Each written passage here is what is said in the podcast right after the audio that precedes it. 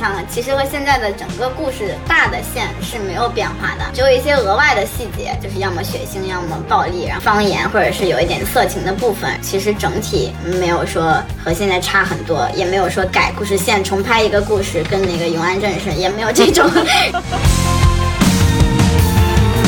一零年的时候，王立军他就想要说，哎，我打黑打了这么久，对吧？那我能不能给自己立个状，对吧？他就见了很多文艺界的人，但主要还是见了杜琪峰跟韦家辉，说是见了四次，并且还给他们看了很多内部的资料。他们当时其实本子已经写出来，并且已经去送审了。欧文杰说是过审了，但我看韦家辉的报道，他没有说过审，就很啊，有点模糊。对。我坚如磐石很吃惊，但是在狙击手和悬崖的时候，我也看到一些很血腥的部分，就是也被剪掉了。我对他的想法就是他疯了，就是完全的疯了，就是他想拍什么就拍什么，过不了审，就像你说的，那我用我的方式我改可以，但是我之前我都要拍上。大家好，欢迎收听散场通道，我是麦高芬。今天我们来聊一下正在电影院上映的《坚如磐石》啊。这部电影大家也都知道，网上讨论的热度最高的话题是它存在着一个或者说几个比较神秘的内部版本。我们今天也是打算着重这点来讨论。正好今天我请到的两位嘉宾呢，也是在这个话题上比较有发言权的。一位是已经看过两遍内部版的银佐老师。Hello，Hello，大家好，我是银佐。很荣幸可以参加散场通道，然后跟麦高芬老师、小虎老师一起共度佳节。对，祝大家中秋快乐，国庆快乐啊！因为银佐他的身份比较特殊啊，毕竟是看过内部版的人，我们对他做了一个变声的处理，声音可能听起来有点怪，希望大家可以习惯一下。刚刚银佐也说了，我们今天的另外一位嘉宾呢，就是小虎。小虎是我们的热心听众，之前有参加过我们戛纳那期节目的录制，现在他人已经回到了国内，最近也是刚刚看过。了《坚如磐石》这部片子，对吧？对对对，看了两遍。嗯，大家好，我是小虎。如果大家有在豆瓣上看过一篇讲《坚如磐石》这部影片，从一开始高群书、杜琪峰介入到这个话题里面，一步一步如何又到姜文手里，再到张艺谋手里的这个过程的那篇帖子呢？那他就是小虎写的。对对对。啊，因为小虎比较害羞啊，所以我们就不在这儿曝光他的豆瓣账号了。如果大家有看到的话，心领神会就好。对对对，大家看缘分关注吧。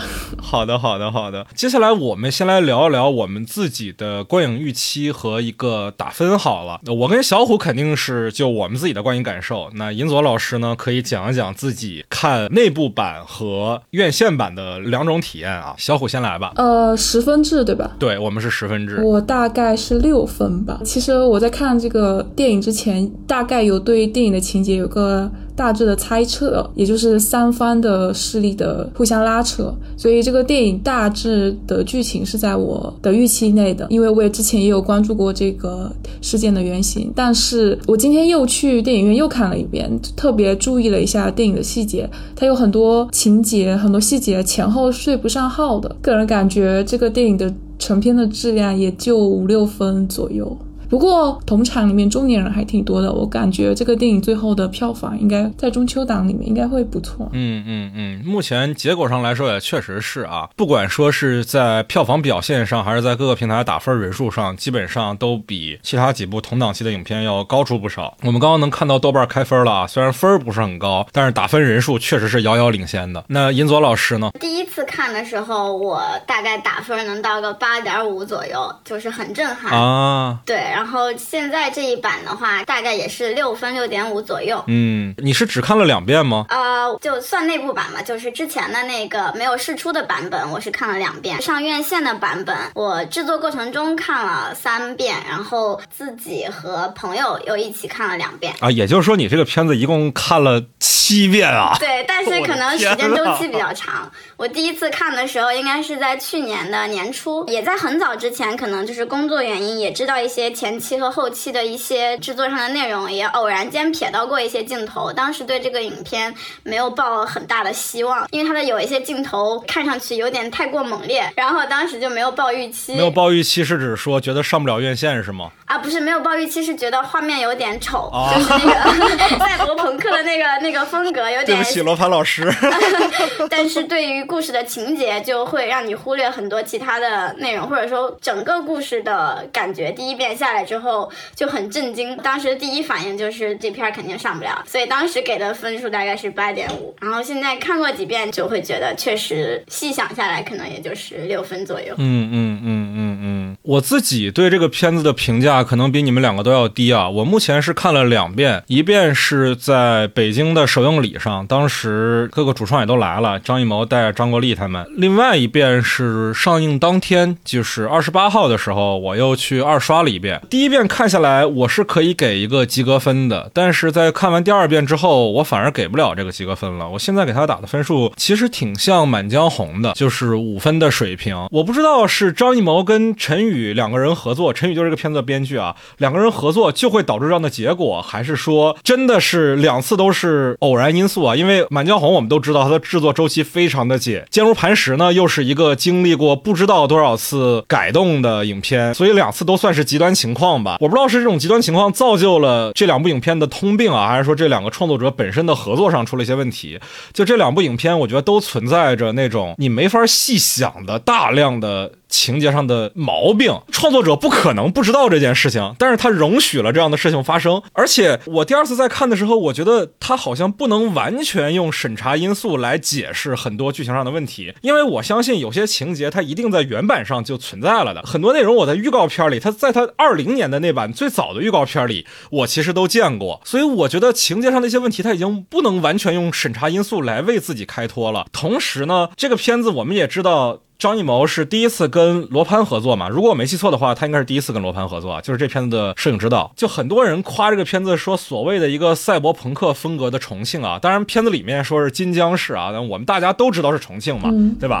我个人也觉得他这个美学风格是不是很成立的？我理解张艺谋是很想把这个片子做出一些跟我们当代的其他的，你比如说香港那派的警匪片，或者说是大陆的一些犯罪题材电影，做出一些区分。做出一些自己的风格，然后用了一些浓墨重彩的手法，但是呢，过于的风格化已经牺牲了很多合理性了啊！我举一个例子，就是片子里面很常出现的警察局内部的戏，有一个场景是雷佳音、周冬雨和他们的一个干员孙鹤阳嘛，三个人警务室的那场戏，他们在看监控录像的时候，同时还会有一个投影的光打在他们脸上，这样的画面，当然从美学上来说，它会使空间更有层次感，好像。看起来画面会高级一点点，但是呢，它在合理性上已经完全不成立了。这个世界上怎么会有任何一个国家的公安机关内部会有这样的设计呢？这是完全影响工作效率的呀！搞得很像一些广告现在会用的一些手法，透过玻璃的倒影。对对对对对对对，我们之前其实也看过一些犯罪片儿，会让投影的光直接上人物的脸上来制造一个空间感嘛。你比如说，我记得陈伟豪的《极魂》里面其实也有，但是陈伟豪的《极魂》里面，首先他是。是一个科幻片啊，它是一个科幻加恐怖片啊，这是它的大前提。其次，那个片子画面里面大家都只盯着一个屏幕看，因为张钧甯那个角色站在屏幕前，他脸上才会着那个光。但在这个空间里面，他有两个屏幕，然后人物都盯着一个屏幕，让另外一个角度光打到自己脸上，这个合理性真的是不成立的。他真的只是为了顾画面好看，而且这样的内容是太多了的。你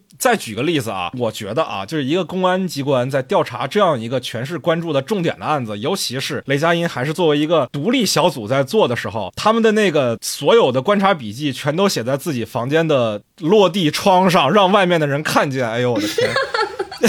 行吧，你们能说服自己也行，我就不说啥了。这这真的是太可笑了。这个画面，我相信啊，我先跟银佐求证一下，他内部版应该也是这样的吧？对对，是的，完全是这样子的。对他真的是只要风格不要合理性了，这点我是真不能接受的。追求风格我们是可以理解的，但是他一定有有一个合理性的基础。看这个片子，我觉得他的美学追求让我想起来几年前有一部日本的犯罪电影叫《孤狼之血》，白石和弥的一个片子，现在已经出到二了。那个片子我是很喜欢的啊，因为他也是。是很追求风格化，它是讲东京的黑帮和警察的斗争嘛。东京我们能想象的那种罪恶都市的感觉，对吧？这两年有一个美剧 Netflix 做的那个叫《东京罪恶》，在影像风格上，我觉得也是有参考《孤狼之血》的。《孤狼之血》里面的影像风格虽然很夸张，但是它始终没有背离说一个大的合理性的前提。但我觉得啊，《坚如磐石》这个片子，我不知道为什么会变成这个样子。就合理性的问题，我们待会儿再说吧。我们现在说的都只是他为了实现影像上的一种风格化而牺牲了的合理性。他情节本身的一些过于弱智的地方，我都还没有展开讲。等待会儿能剧透的时候，我再展开喷吧。真的，我不好说这些问题到底是哪些是由审查因素造成的，还是说就是张艺谋和陈宇他们俩的合作里面出现了一些固头不固定的情况啊。总之，它导致的结果是，我觉得出现一些问题的。更何况肉眼可见的审查因素的介入，我觉得对这个影片也造成了非常大的质量上的伤害。我没有看过内部版，我也没有办法去假定我看过内部版之后我给他一个什么样的分数。但是现在这一版我只能给五分。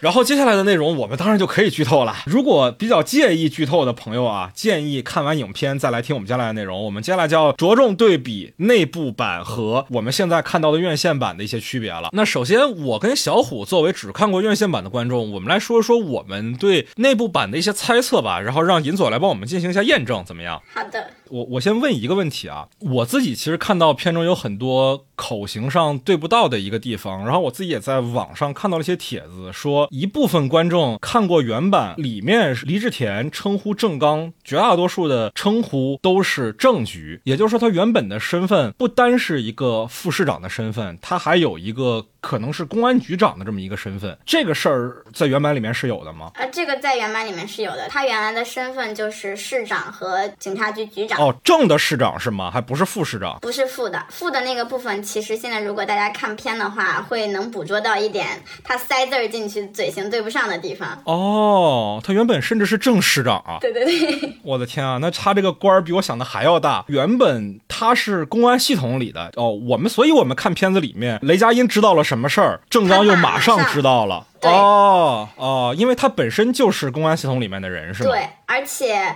原版的部分是在他们开会的时候，因为他是警察局局长，呃，公安局局长，他都会坐在现在那个徐亚军那个位置，然后徐亚军是二把手。哦，那所以其实现在这个版本里面开会什么的全是补拍的。对，而且你能看到雷佳音那个 脸明显的浮肿胖了，对你就会觉得他怎么忽胖忽瘦。对，哦，头又变大了。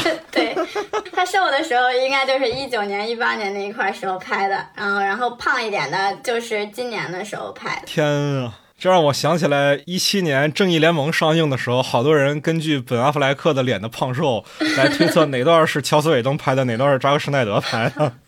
差不太多。好的，好的，好的。那那小虎，你觉得有哪些地方是你觉得一定是经历过不可抗因素的改动的呢？等一下，我翻一下我的笔记啊。果然是有备而来。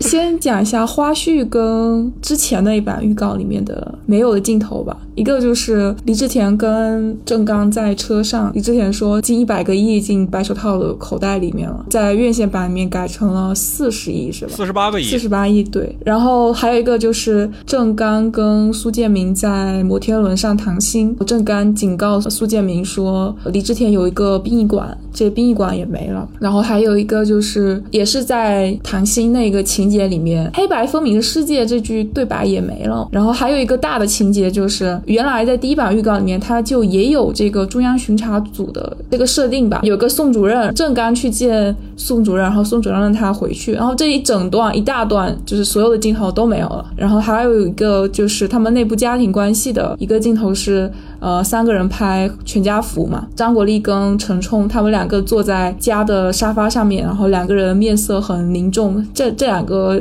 镜头也没有了，然后还有一个就是预告里面郑刚跟小薇他们两个在公交车上偷偷牵手，这个也没有了，大概是这些。明白。那我来解答一下，还是也你你来解答吧，你来解答吧，我觉得快记不住了已经。因为为我先说明，在我看那个版本之前，我听说有一版是三小时的导演版，但我看的应该是个两小时三十七分左右的一个版本，再加上可能比如说预告片释出的一些内容，有可能是要更多的内容去偷一些东西来吸引大家嘛，就是预告片的这个剪辑手法。对，就其实预告片里面内容也不一定是因为不可抗力因素而在正片被拿掉的啊，就预告片诈骗这种事情，其实 作为一个成熟的观众，我们应该也见过很多了。你继续。好，先说一下出现次数比较多的，在那个缆车摩天轮上，嗯，它那里面确实原版文戏比较多，说一下两个人的关系啊，然后说这个世界不是非黑即白这种，它会有一下铺垫，然后就会引出苏建明他最后变成了一个真正的警察，选择了正义的这一方，他可能我估计后面觉得是有一些赘述吧，就把它拿掉了。但是我当时看那个版本和现在的这个版本，其实我觉得对整个故事线或者是逻辑上，我没有觉得有特别大的影响，都是说一些有点像官场上的场面话。现在保留的，也就是说你是我的儿子，这个是比较重要的信息。好，你继续说。刚才小虎，你你要不然再提示一遍也行，我怕 我怕尹总忘了。哦，对对对，李治田的部分，殡仪馆跟一百亿这个部分都没有了。嗯，对，变成四十八亿了。哎。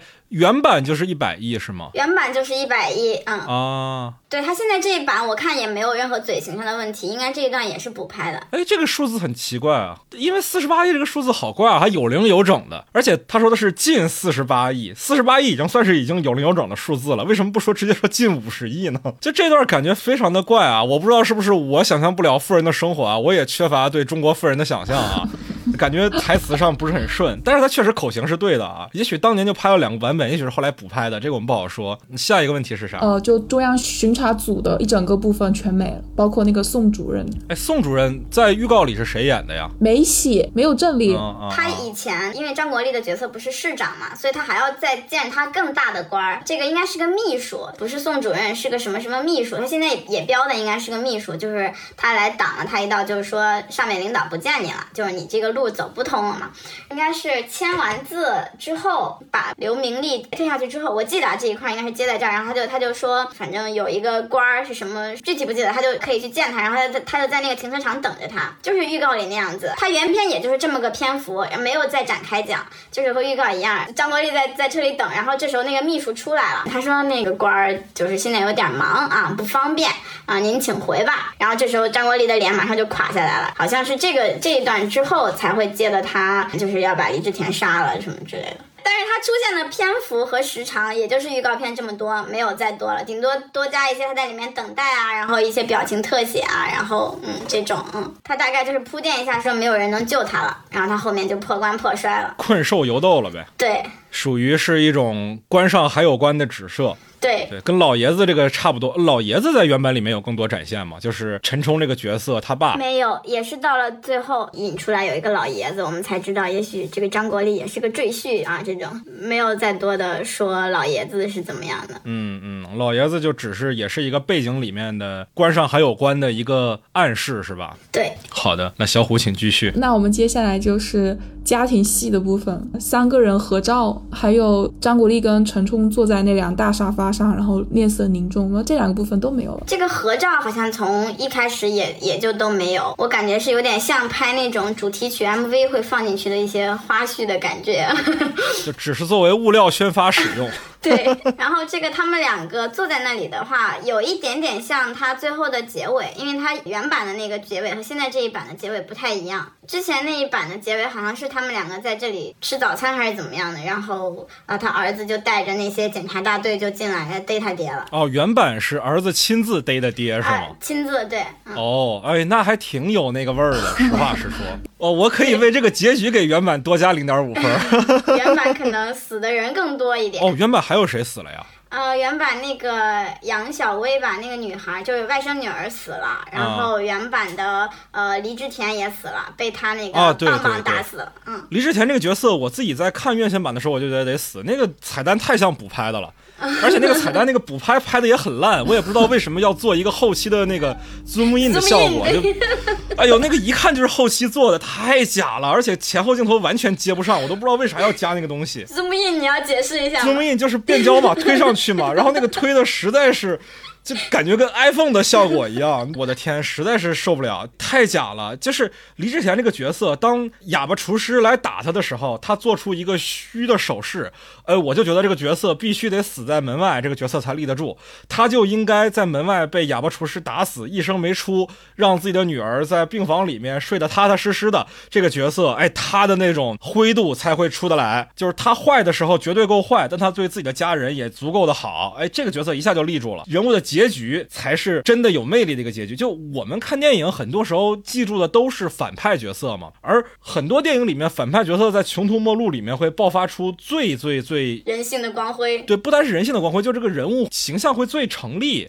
因为我之前看过有个片子叫《城中大道》啊，本阿弗莱克拍的，有一个非常非常当年拿了奥斯卡最佳男配提名的一个角色，是杰瑞米雷纳演的那个他的哥哥，一个悍匪啊，死前。在跟警察对峙的时候，警察说你已经穷途末路了，赶紧出来投降。他说好的，我马上就出来了。喝了个可乐。哎，对对对对对对对，你也你也有印象那段对吧？对。捡起了被人喝了剩下的半杯的可乐，喝了一大口，然后出来就对着警察一顿乱射，被警察乱枪射死。哇，这个人物一下就立得住了，就是要这样的点，对吧？你能想象现在的所有的结尾基本都是补拍的吗？看得出来吧？还还有哪些是补拍的？难道原版里面周冬雨活了吗？我不信啊，这个我不信。啊，没有没有，周冬雨就是是死了。但是周冬雨那这段戏，他他前面发生这段戏上，我觉得原版从八到八点五的零点五分的加分，就是那一段给了一个反打镜头，那些特警一通扫射，就是超级血腥，然后大概得有十秒钟的一通乱枪扫射的镜头，就是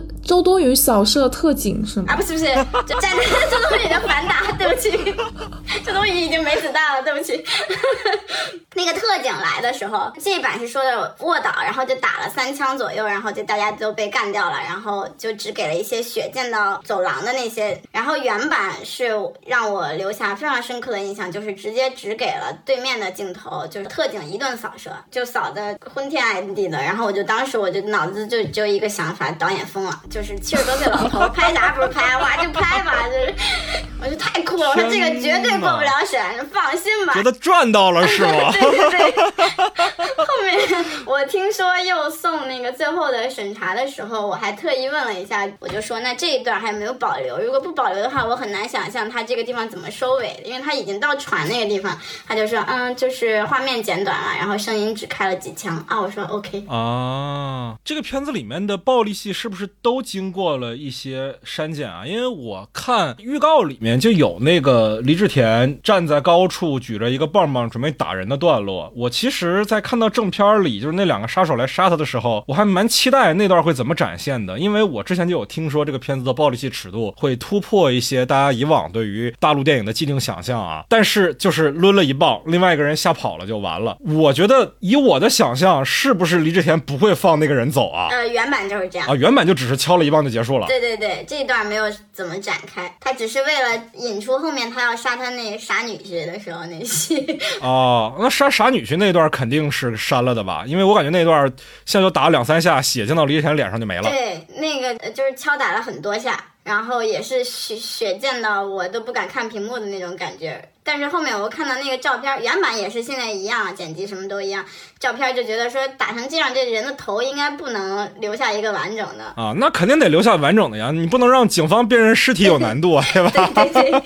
然后我觉得可能不只有暴力的地方嘛，他那个色情也有一些。原本还有色情呢。有的有的，也是我觉得从七点五涨到八分啊，我这是逐渐累积的这个，就是因为也是刚刚小虎提到的那个，他们两个在预告片里有牵手的那个部分，你应该能看得出是谁和谁牵手吧？就郑刚跟小薇嘛，就是张国立和那个年轻的女孩，对外甥女，对外甥女林博洋，他们两个是原版是情人啊。什么？然后他们两个还有床戏啊？这不是？我我觉得真的，就是你可以看老戏骨，呃，虽然是事后的床戏，但是就是也有亲吻的画面。哇，你觉得哇，什么什么东西？哦天哪，这个我有点难以想象，因为起码说现在这个白月光的设定我是可以接受的，就是我爱你妈，你妈。被我弄死了，所以我爱你，小姨，小姨，对，就是这种逻辑上，我感觉白月光文学是可以接受的，但是一旦你把它变成了情人，哦，也对，对，因为他为什么陈冲作为一个成功男人背后的女人，怎么可能？就是连我连情人的儿子我都给你养了，怎么能情人的侄女我就要一定要让他消失？这种实在有点奇怪。有道理，看了几张在车上见面的照片对，还是在地铁里，对，地铁里，对。那个城铁啊，也是非常典型的重庆特色。这片子重庆特色也删的差不多了啊。对重庆特色，它之前还有一些口音，就是方言版，就是呃，李治田和郑刚他们两个有一些情绪激动处，就会讲重庆话。包括开场他们在家的时候，他生气说：“你在这么敏感的时候见这么敏感的人，你就是个憨皮，一个瓜娃子。”非常典型的西南话是吧？对对对。我自己其实也有注意到这个地方啊，因为里面有一些特别明显的就是把重庆的方言改成普通话的。地方啊，就一开始王迅那一段啊，公交车上自爆那一段，我感觉郑刚一开始跟大家说的应该是重庆话吧。就在这种场合，干部最喜欢跟犯罪分子拉近距离，让犯罪分子不要冲动的时候的这种行为，就是说同一种话嘛。里面有一个特别明显的点，就是郑刚跟他说：“你先把那个提包交给我们。”提包这个说法其实就很怪，普通话里其实不会这么说。我。第二次他提到提包的时候，我注意一下口型，那口型说的其实是包包。包包是一个非常典型的西南话里面形容包的这么一个说法。因为我感觉大部分的时候，我们讲到普通话，你要么比如说书包，或者说是包，你说提包。就挺怪的，这点还是挺明显的。不过等还是说回刚才那个床戏的部分啊，这 这个事儿我还是没法过去，它在我的脑子里盘旋太久了。就是哦，他现在他现在这一版，他们不是两个人在吃饭嘛？然后吃完饭之后，他给了他一个透明的手机壳，然后他由于比较敏感，就把这个手机壳扔掉了嘛。然后他原版是他们两个刚刚事后，事后，嗯对，然后女方就就对他关心，然后说，哎呀，我知道你很敏感，然后这戏词儿都差不多啊，就是说我给你个手机壳，别人也看不出来。接着下一个镜头转身就扔了的时候，我当时就心里在真的怒骂这个张国立，真的是一个老渣男，真的又坏又渣。然后刚睡完就把那个手机壳扔了，当时我对这个也是比较震撼的。为什么要送手机壳呢？对啊，这个好奇怪啊。难难道只有我就比较矫情的觉得手机壳就是你可以理解啊？就是因为他不能送给他别的他带的东西，他穿戴肯定是陈冲来来来打理他的生活吧，对吧？然后他又是个人民的公仆，他肯定是不可以有那些。乱七八糟的带个什么手机视频，手机也是国家发的嘛，就是肯定是那种华，嗯，对对，那些品牌的，你差点脱口而出了是吗？没关系，没关系，我们可以直说，对吧？你看这个片子里面，对吧？李志田那些犯罪分子们专门用苹果，是不是？他那个差点殴打 David 用的都是 MacBook，对吧？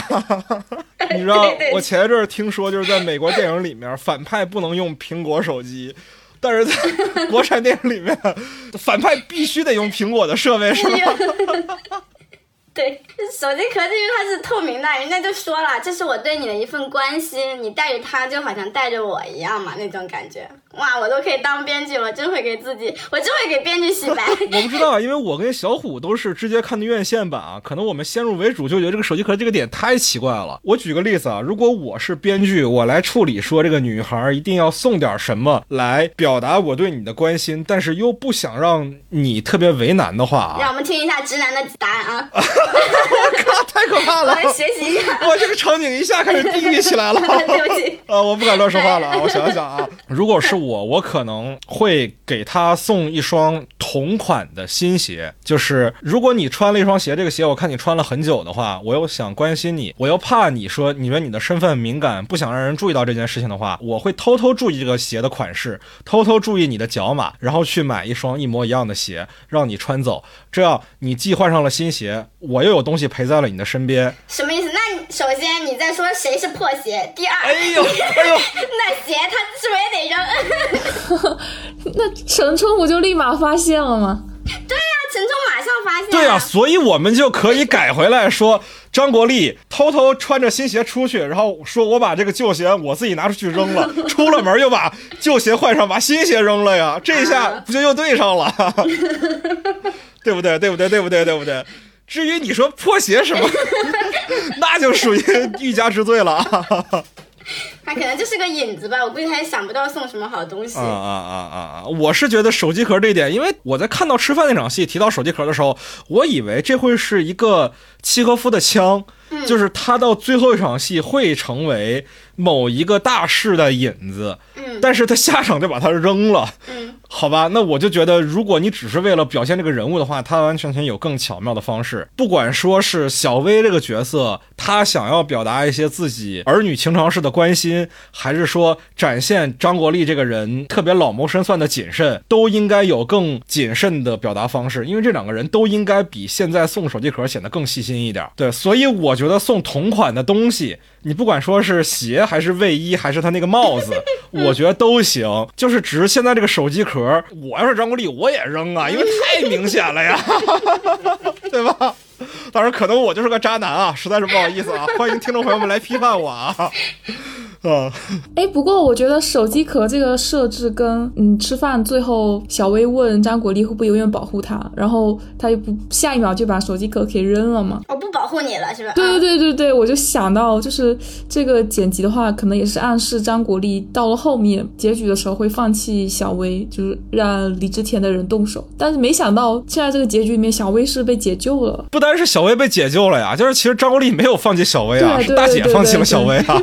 当然被解救这个也是我们也理解嘛，是需求。那说到小薇这个事儿啊，原版结局是小薇是死了，对吧？对的。那我就要有另外一个问题了，就是为什么雷佳音就是跟小薇见完面之后，当天不知道莫名其妙跑到了一个一个多小时以外的郊区，然后听到小薇说找到了手机，后来小薇不接电话之后，他选择的方式是打车去找小薇，而没有动用自己警察的力量去安排就近的同事。去看一看呢？你都不要说去行动了，去看一看，求证一下他的安全也行。难道偌大个警局里面就没有一个信得过的同事在市区里了吗？你哪怕派周冬雨去呢？然后他的选择就是自己去，颠儿颠儿跑过去，那当然人去楼空了呀。打车是补拍的吧？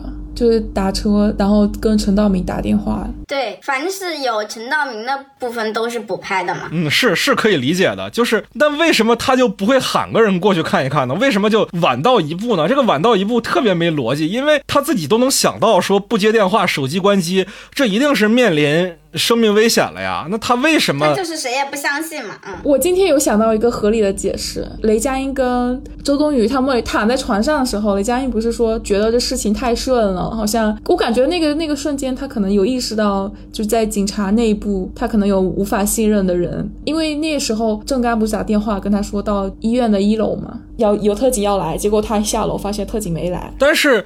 起码他是信任李慧琳的吧，就是信任周冬雨的吧。他要是不信任他的话，他也不会最后穷途末路的时候跑去找周冬雨。他信任周冬雨这是大前提，那他宁可自己颠儿颠儿跑回去，他也不会让周冬雨。我们不知道周冬雨那个地儿在哪儿啊，但感觉上起码不会比他远了吧。然后他就真的是自己过去的，就是哪怕李慧琳离得也挺远，他起码说俩人分头过去，集中赶到，谁先到谁算，也说得过去啊。他真就是自己去。那没办法，张艺谋跟陈玉的本子都是。有类似的毛病，对这点圆不上，而且你再往前说啊，就是郑刚是怎么知道的这件事儿呢？是这杨小薇找到手机之后跟郑刚说了呢，还是说苏建明得到消息之后跟警察说了，然后被郑刚掌握了这个情报呢？就是杨小薇她知道了之后，她就先给郑刚打了电话嘛，因为她觉得他是她最信任的人嘛。因为他又帮他解决到了他的领导什么之类的，所以才会李志田那边也会知道这个事情。而且我觉得他自己行动，一个是前面有铺垫嘛，他干什么都是说先去干，然后再告诉他们两个。然后再一个就是他原先张国立的角色是局长嘛，任何行动相关的他都会知道嘛。他可能也是像小虎说的，害怕警察内部会有一些，再加上他有主角光环，可能他就一定要自己去找。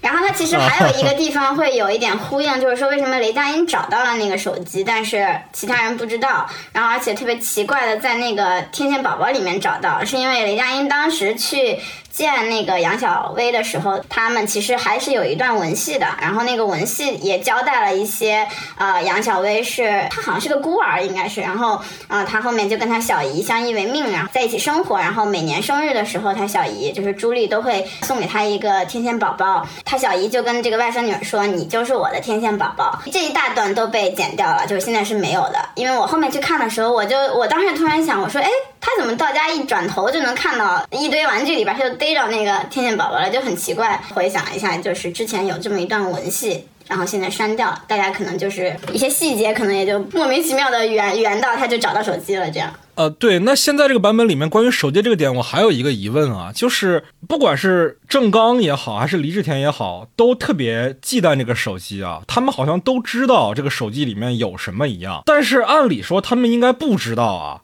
因为不可能说这个朱莉当年跟他们说了这个手机里面有这个东西或者存着这个东西啊，那他们到底怎么知道说苏建明拿到手机就完蛋了呢？他们又是怎么知道这个手机存在的呢？为什么非要杨小薇交出这个手机的呢？对，就是我今天看这一段的时候有发现，就小薇给苏建明打完电话，电话挂了之后，他又。打了一个电话，但是不知道他这个电话是打给谁的，应该是打给郑刚的吧？嗯，原版也没有就是展开讲他给郑刚讲了什么的，然后基本上剪的也和现在差不多，然后原版也没有说手机里的任何其他的内容，和现在差不多，可能就补了一些后面他那个语音里面，他们就是什么犯罪分子、腐败分子这些好像是后面讲，对，因为原版我没有这么出戏，我就觉得他说的一定是他杀害了我之类的这种，我第一次看现在这版的时候就说哇塞，这补这么多这些东西。也好补嘛，也没口型啥的，就念词儿就是啊，对，太正能量了。对对对，原版这个线也很奇怪。那原版也没说朱莉为什么要举报没有，完全没有。这个点好奇怪，因为郑刚跟黎志田说的都是当年没找到的那台手机，现在终于出现了。嗯。他们当年为什么会默认存在这个手机呢？朱莉这个人，但凡他要是一个缜密一点的人，他不会把这段录音存在自己常用的手机里，他一定会用一台新的设备来存这个东西，可能是个手机，可能是个录音笔，甚至可能就是一封信。他一定不会用自己通常的手机，因为这个手机他们一定会想去搞这个东西嘛。如果他们没搞到，他们一定会为难自己的身边人嘛，对不对？嗯嗯。所以就是从逻辑上来讲，他不应该是一个当年他们穷追不舍想要找到的东西。你就感觉这个这些角色都把自己的生死。不当回事儿，就哎呀，手机这么认真的找没找到，尸体反而没埋好，就是这种很奇怪。对对对对，你要说到尸体这个事儿就更奇怪了。就是我先问第一个问题，在原版里面，尸体真的是巧合的出现了吗？莫名其妙的中央下来来人的时候，这个尸体突然偶然间被几个农民工发现的吗？哦，也不是农民工，原版这应该就是厨师吧？那些后厨在那里，就是那是个餐馆。原版就和现版一样，就是天意啊，他就该出现了，机械降神。呗，我的天！对，哎呦我的天！啊，但是原版可能我觉得没有这么莫名其妙的，是说他们可能希望这个技术科过来来一起鉴定，然后才会出现大头抡大锤这个地方。因为我觉得你一个已经在执行的刑警，你怎么会到现场去抡这个锤子去砸墙，也很奇怪啊。现在可能是精简了一点点。是是，现在这一版雷佳音本来他不是调查爆炸案嘛？对吧？他已经说了，对局长现在的局长啊文辉直接负责的这个前提下，他莫名其妙的出来调查一起。尸体的这个案件，当然啊，原版就算加上，其实也很奇怪，因为你是有负责的案件的。一般情况下，哪怕是需要技术科的人，技术科不可能只有你吧？对，不可能的吧？而且你本来是干嘛的？你本来是搞航拍的，对吧？飞手。对啊，你是个飞手，然后你跟我说你鉴定尸体，轮得到你吗？现在的给我的感觉就是，整个城市里面干活的一共就是苏建明、李慧林和孙鹤阳三个人，对，其他的都是在那儿喝茶的摆设。我的天啊，哎呦！而且我觉得这个片子里面有一个问题，就是所有的他剧作里面留下的钩子都勾的不长，有几个勾的比较长的钩子啊，比如说。哑巴厨师，这算是埋的比较久的一个钩子。比如说，棒棒李志田年轻时候使用过的棒棒，这也算是留的稍微长了一点点。但是呢，绝大多数他的剧作里面的钩子都撑不过三场戏，马上就用了。比如说尸体这一个点，下场戏马上郑刚这个人暴走了，拿了把枪去见李志田。我的天哪，郑刚你拿着原版你要是局长，我们觉得他搞把枪尚且算是逻辑上通顺，这把你是个纯文职，你是个副市长。你拿把枪，你去见黑社会老大，我的啊，太僵滞了，太僵滞了。你不可能开这一枪，你开这一枪你说不过去。你把枪拿出来，你又开不了，你只能告诉别人我急了。这一版里面，郑刚这个角色从头急到尾，没有一点老谋深算的意思。嗯，只有对待手机壳的时候老谋深算。手机壳这一点也是上一场埋了，下一场马上用了。对，他一点儿都没有想要做局的感觉。这个片子嘛，我们讲政治惊悚片嘛，他这个所谓钱外有钱，官上还有官，这种政治高压的环境想要做出来，一定得靠大量的伏笔的埋。你看，虽然啊，我不是很喜欢国产电视剧动辄写几十集的这个体量，但是哪怕我们就讲《狂飙》，你看他一个钩子能埋几十集，是不是？嗯。虽然很多人诟病黄瑶这个角色这一个点，但是他这个钩子真的就埋了那么多集，是不是？真的，你剧作里需要这样的东西。但是这个片子里面，哪怕金大年那个角色就是田雨老师演的那个董事长嘛，最后捅了黎志田一刀。哎，这 这段有增删吗？我不太确定啊。呃，这一段他还给了就是李乃文演的那个角色，他在门外没有做声的一个角色。啊啊，就刘峰是吧？对，他也被收买了。然后其他的都和现在是一样的。啊啊啊！他所有的铺垫都太弱智、太浅了。我们如果拿《狂飙》一个大几十集的电视剧来跟他对比，算是一种。不公平的对比的话，我们拿电影来对比好不好？比如说韩国电影《新世界》，我们看一看那个片子里面每埋一个钩子，埋黄正民那个角色跟李正宰两个角色之间。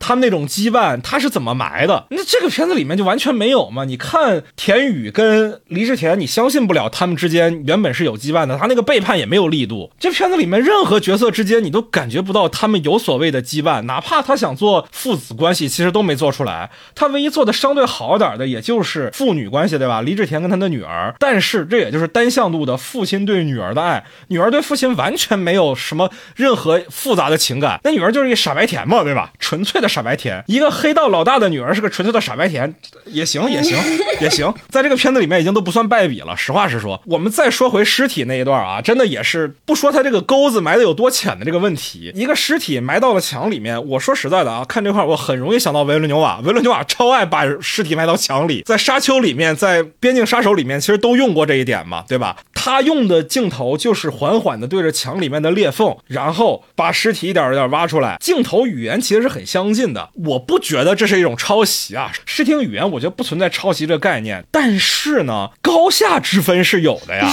为什么维伦纽瓦用的好？是因为他的镜头感就对着那个地方推一会儿，张艺谋的镜头就是很匆忙的，一下那个烟头掉了进去，一股青烟冒了出来，马上就是砸墙了。他所有的信息量没有让观众回味的空间，就是这个信息我讲到了，用最直白的语言讲到了，你明白了吗？你明白了，好，进下一趴，这就没有修辞。很低级，我实在是不能想象，因为我很认可张艺谋的电影语言啊，他早年有非常多电影语言很高级的片子，哪怕他近几年的片子里面，我觉得一秒钟的电影语言也是很高级的。嗯嗯。但是这两年他的那些大量的片子啊，你比如说《悬崖之上》，比如说这一部，你再比如说。《满江红》都太粗浅了，他那个镜头语言就是把事儿用最直白的方法写在纸面上，你看明白了，我没有一点潜台词，到了，行了，翻下一页，跟看 PPT 一样。我真的不懂，我真的不懂张艺谋为什么要这样，是看不起观众吗？还是说我太看得起观众了？我不懂，可能是我太看得起观众了吧？因为毕竟这个片子现在票房也很好，毕竟《满江红》票房也很好，《悬崖之上》票房也很好，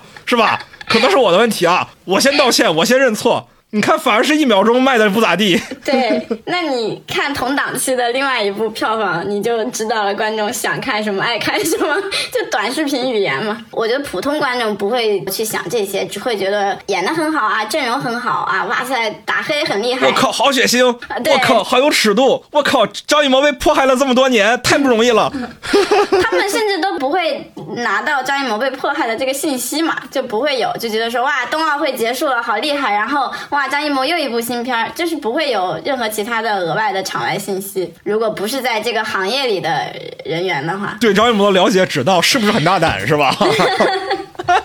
很 痛心啊，痛心疾首。是是是是是。它原版呢，基本上其实和现在的整个故事大的线是没有变化的，只有一些额外的细节，就是要么血腥，要么暴力，然后要么就是方言，或者是有一点色情的部分。然后其实整体没有说和现在差很多，也没有说改故事线重拍一个故事，跟那个永安镇是也没有这种。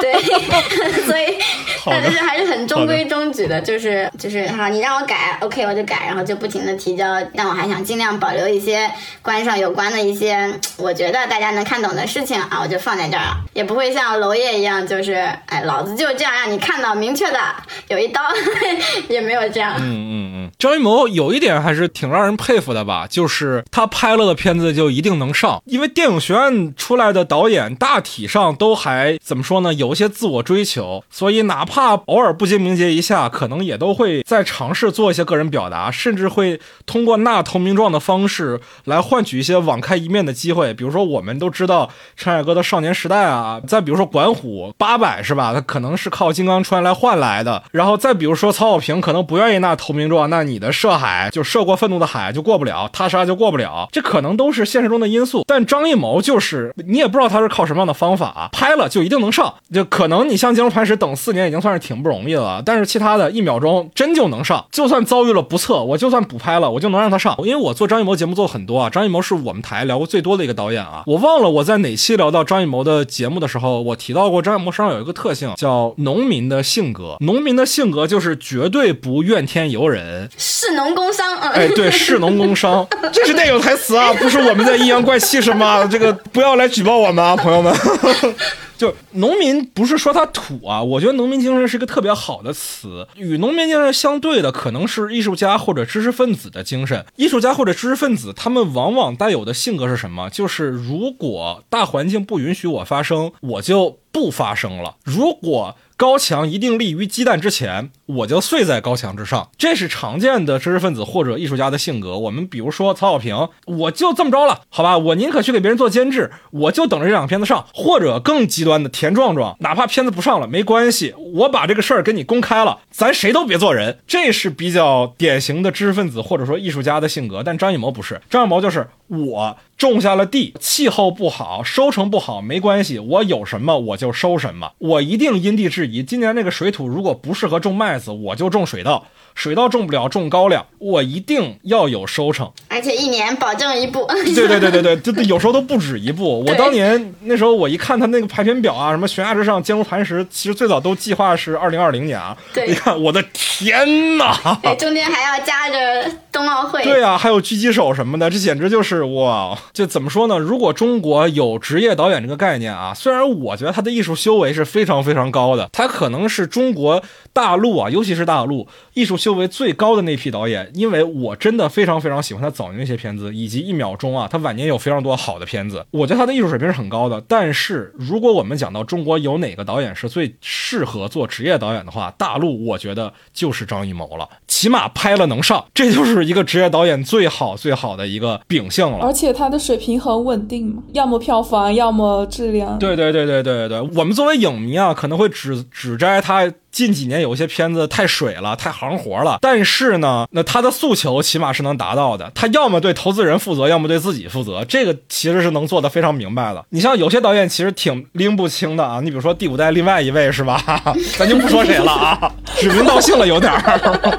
那也不能这么说人家，人家上一部也五十多亿呢，是吧？好，小伙这儿关于增山上还有什么其他的意见吗？你你感受到有些参差的地方？还有一个就是李治田跟郑刚他们两个的互动原版有更多吗？关于李治田如何发家，就比如说帮郑刚做某些事情，然后获得一些利益，然后发家这种。没有，他发家就是那特土的广告片，换一家广告公司那里，对，没有。啊啊啊！那段我感觉应该原版应该也不会有太多，因为如果原版有更多展开的话，他那段宣传片在剧作上就完全是浪费时间了。因为我事先以为电影会对重庆跑歌文化交代一点跑歌文化，然后导致黑帮比较盛行。要这样的话，才能够后面一步步铺垫到李治田跟郑干互相合作，比如说杀了朱莉，掩盖朱莉的死这种。如果没有的话，那观众如何一开始就能看得出来说这个官商勾结？你刚才提到的是什么文化？呃，袍哥文化，就袍子的袍，就有点像棒棒文化嘛，就是同袍。清代开始的文化现象，它是一个同盟会。其实电影里面是有一点描绘的，比如说他们攻上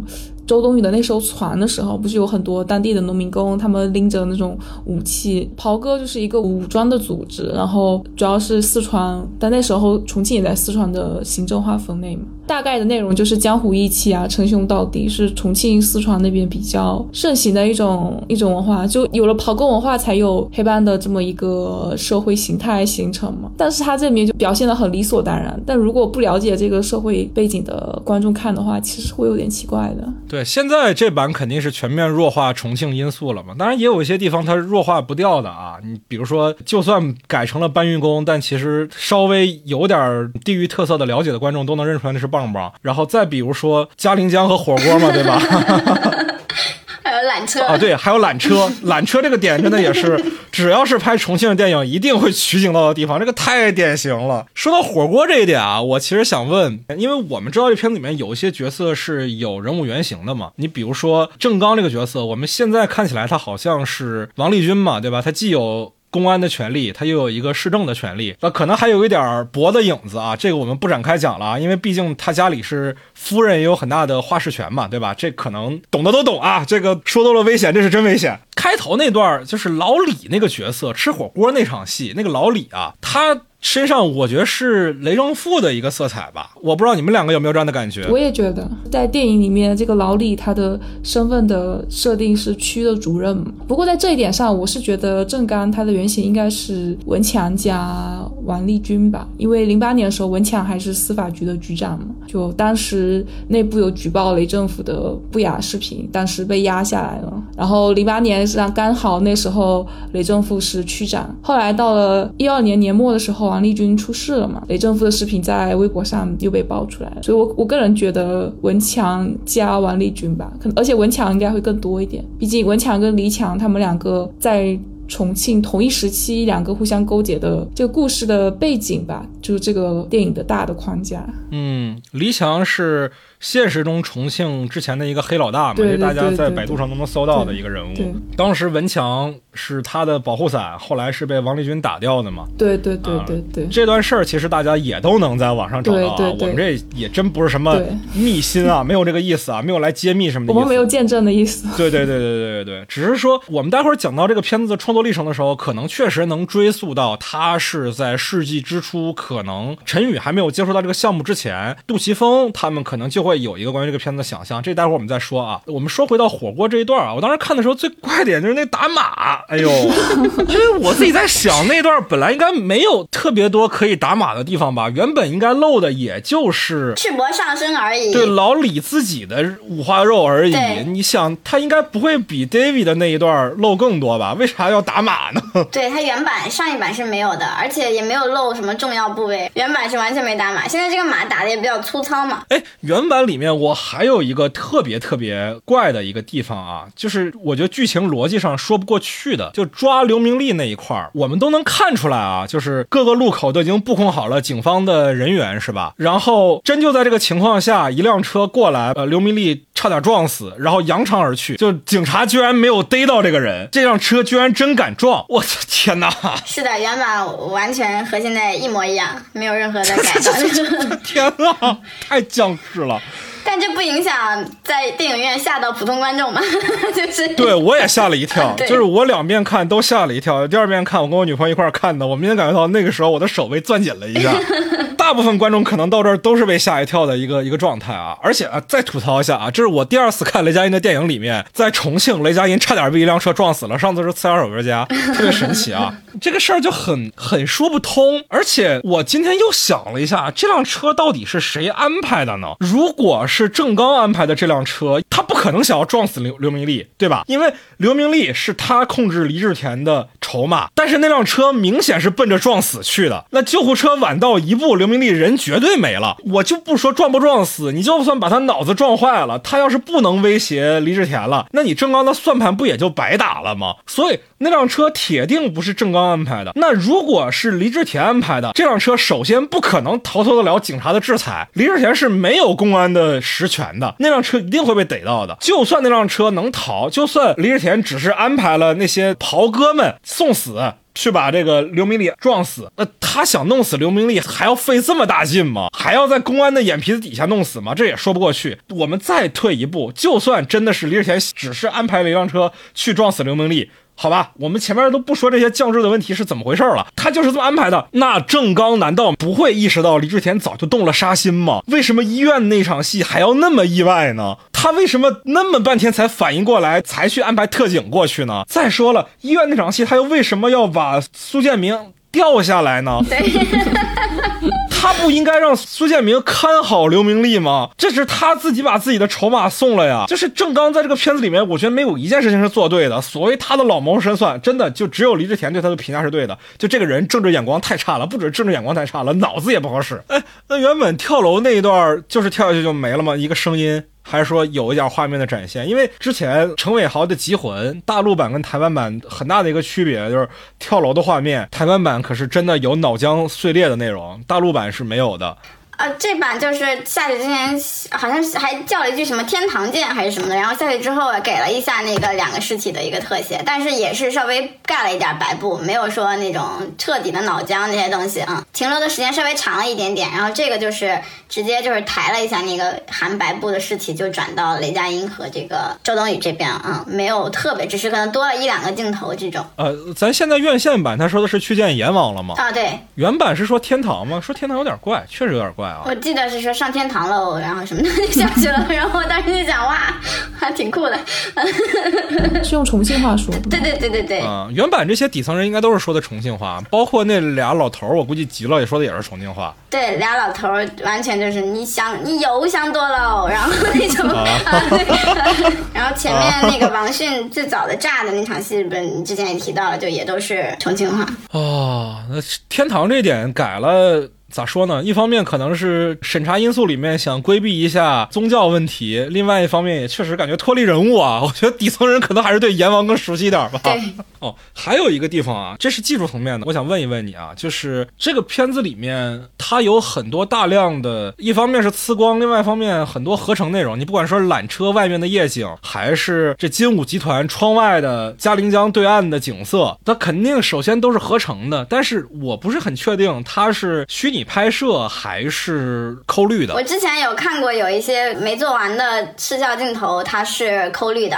它没有虚拟拍摄啊，呃，我感觉这片子如果用虚拟拍摄，它可能会更灵活一点，因为它的反光确实太多了。这我觉得是艺术追求啊，就是你比如说像李志田跟 David 对峙那一场戏，玻璃那个反光，整场戏都在啊，每个近景特写它都有。就这种镜头，如果是用抠绿处理起来会比较麻烦。但是那场戏我估计是没有抠的，可能就是在玻璃外面也是打了光有实景的。但是你像出租车上的戏，就是雷佳音手机上的反光，我感觉都挺。自然的，我我不是很确定啊，但也许补拍的部分啊，他是用了虚拟拍摄，也许啊，这不知道啊。我我了解到的就是他基本上就没有用那个虚拟拍摄。首先，咱们看片尾也能看到嘛，他那个摄影指导一个是罗攀老师，补拍部分应该是赵小丁老师，然后他们都是比较老牌的那个摄影指导，又加上跟张艺谋导演合作的话，他们可能也都是是用比较熟悉和比较传统一点的拍摄手法，然后这样把控会比较稳一点。我有前期。参与过这个项目的朋友，他就是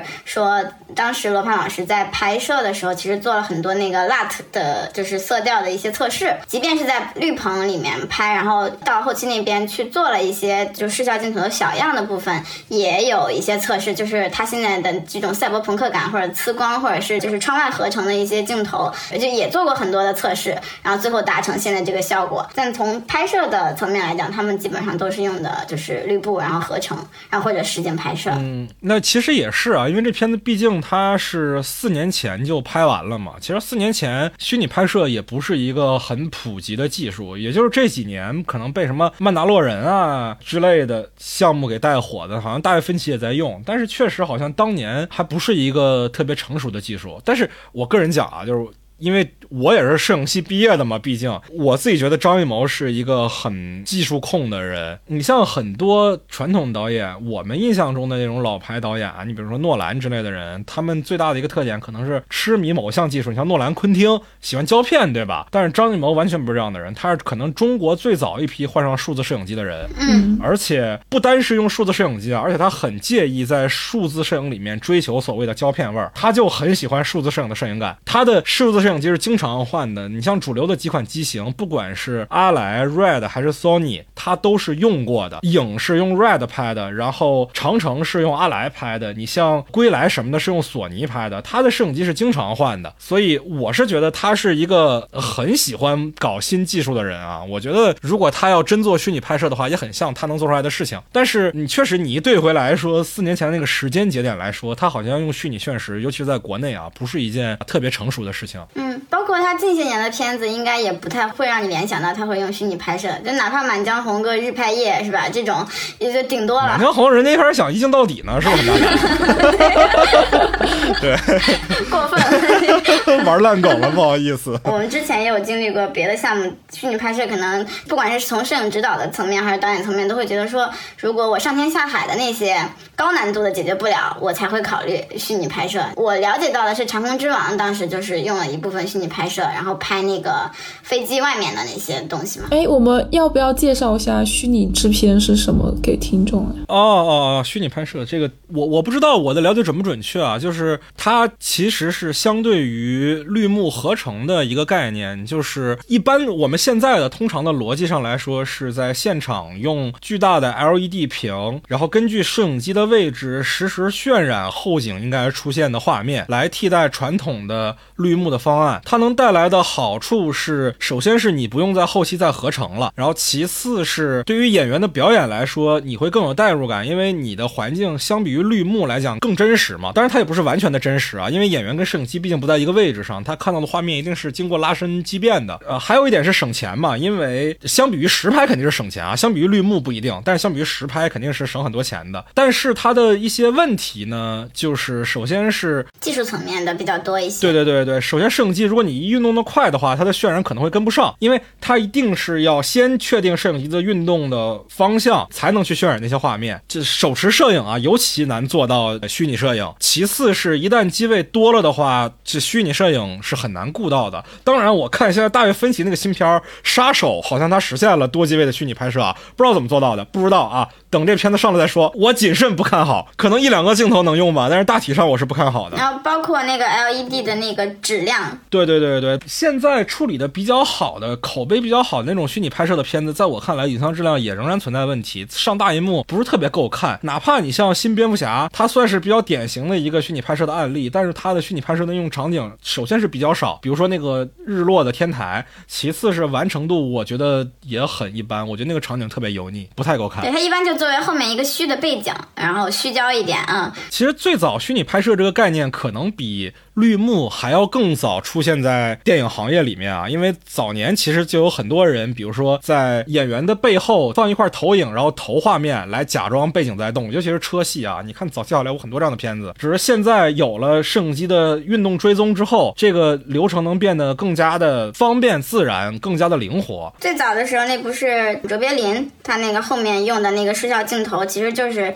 叫叫 matte painting 嘛，就是后边放一个布嘛，其实是和现在和放一块那个 LED 的那个虚拟绘景是一个意思的。嗯嗯嗯，这个技术算是一个发展了很久的，不是一个很新的概念的技术。当然成熟，尤其是加上摄影机的追踪渲染，这是这几年才出现的。对，包括我今年去戛纳的时候，其实中国展馆旁边有一个公司的自己的展馆，然后那个公司就是专门做虚拟制片的，它当时还能够实时渲染出一个小的短片，就你个人的大概十几秒的短片，然后送给你。现在很多，因为游戏公司、广告公司都会在搞这些。对对对，去年、今年戛纳都有虚拟制片的讲座啊，或者是展台啊。其实这两年虚拟制片应该是国际上比较热门的一个技术吧。嗯嗯嗯嗯嗯，就小虎提到的这个虚拟制片，跟我们提到的虚拟拍摄其实是一个意思啊。我觉得好像是不是说原版跟院线版的一个差异对比，我们聊的已经大体上算是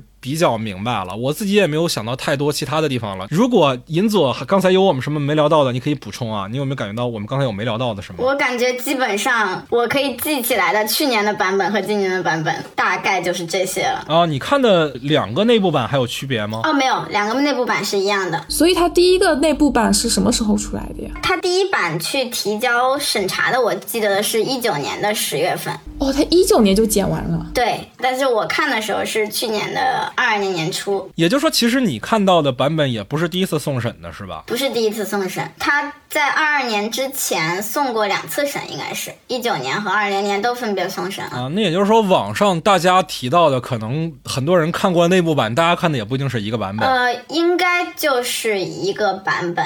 因为他后面应该是稍微相对有点把握的时候，才叫呃大家会去看。之前没有一些看片的过程，都是在二二年之后。应该大家去看的都是二二年之后的版本啊。就是网上盛传的说，你跟张艺谋聊高兴了，他就带你看一遍内模版的《金龙磐石》的那个版本，就是你看过的那个版本，对吧？对，我跟他聊的蛮开心的。对，好的，好的，好的，好的，好的，好的。那我们刚才也提到了，说这个片子他送了很多次审，经历了很。很多的波折，我们接下来就来聊一聊这个片子到底经历了什么样的波折。当然啊，这一点我们肯定要把时间线打得很早很早，比大家想象的还要早。我们可能要从世纪之初开始讲起，在张艺谋甚至编剧陈宇接触到这个项目之前，在这个项目叫《坚如磐石》之前很多很多年，我们让小虎来讲一讲吧。毕竟我觉得你整理了非常非常多资料了。那我就按照就是我在豆瓣上发那个帖子的时间线来讲吧。首先，我们先统一一个口径，就是到底是扫黑还。还是打黑，就我们看到这个片子里面提到的都是扫黑嘛？对对对，但当年是叫打黑的，打黑是两千年的时候就已经提出来的一个概念，唱红打黑嘛？对对对，扫黑是在近两年才改过来，大概是一八一九年吧才改过来的，把打黑改成扫黑。其实我看到这个片子里面提到。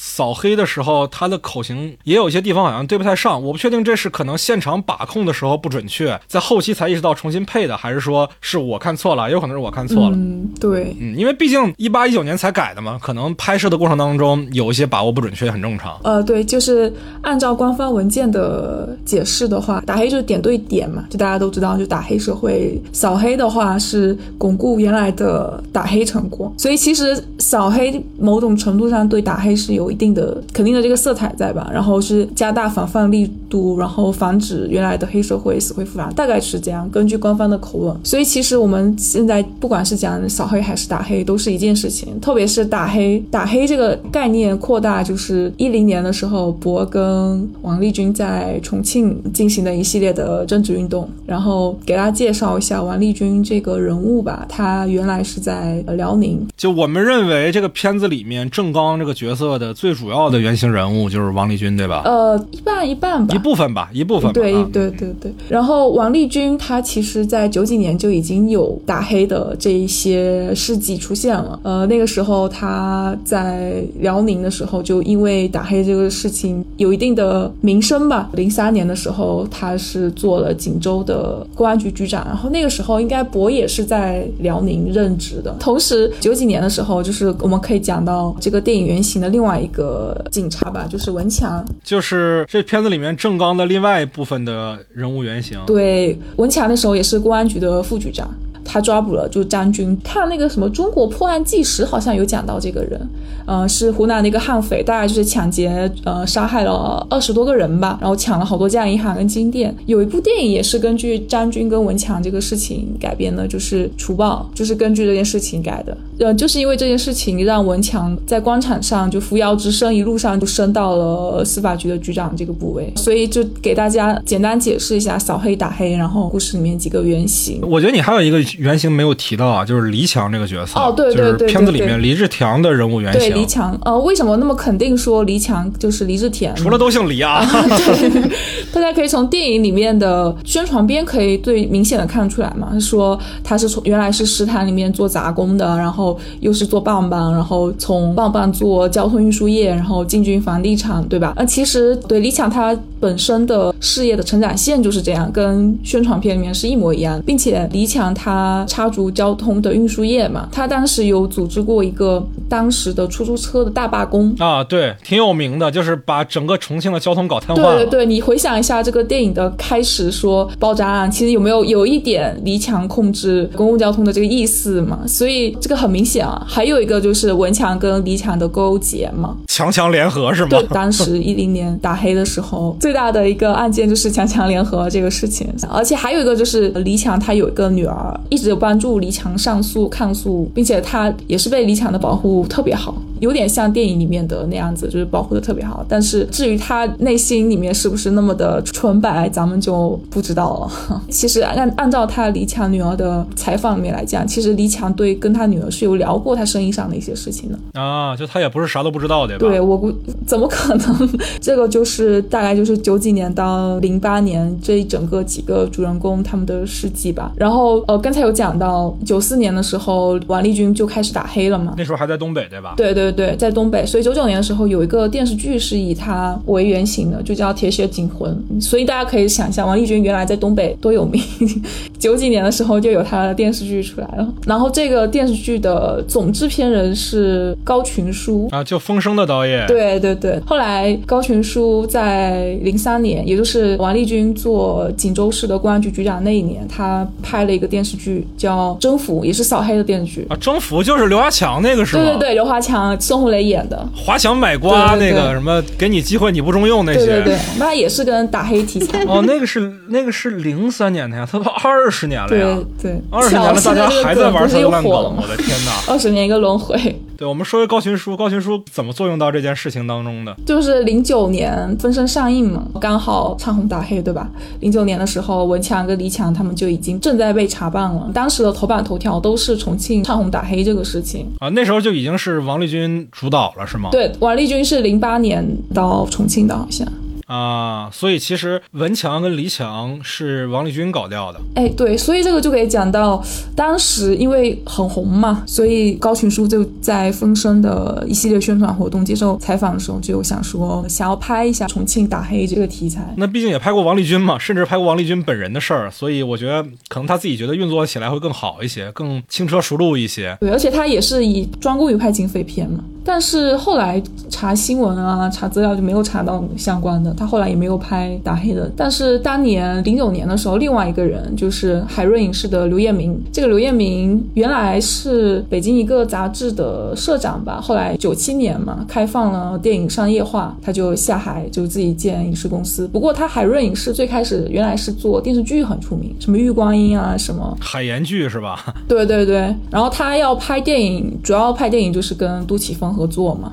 所以那个时候就去找杜琪峰，就问他想要拍重庆打黑这个事情，所以才有了就各大采访一直都有说杜琪峰要拍重庆打黑这个事情。哦，零九年左右是吗？那时候杜琪峰还没北上吧？呃，没有，杜琪峰北上就是经刘彦明的介绍嘛，他北上就跟刘彦明合作嘛。刘彦明这个人也很可以单拿出来说很久了，因为我觉得他下海这个事情也很传奇。那 我们以后再表吧，我们先说回到杜琪峰拍重庆打黑这条线上。对，现在我们这个项目啊。暂定名叫《坚如磐石》的这部电影的暂定导演现在还是杜琪峰啊？对对对，他是零九年的时候跟杜琪峰说吧。我个人猜测，杜琪峰能够跟王丽君搭上线，也有刘彦明的一个。原因，要不然的话，他一个香港导演，对吧？也没有在内地怎么发展，怎么突然见到了重庆市的公安局的局长，这个就很奇怪。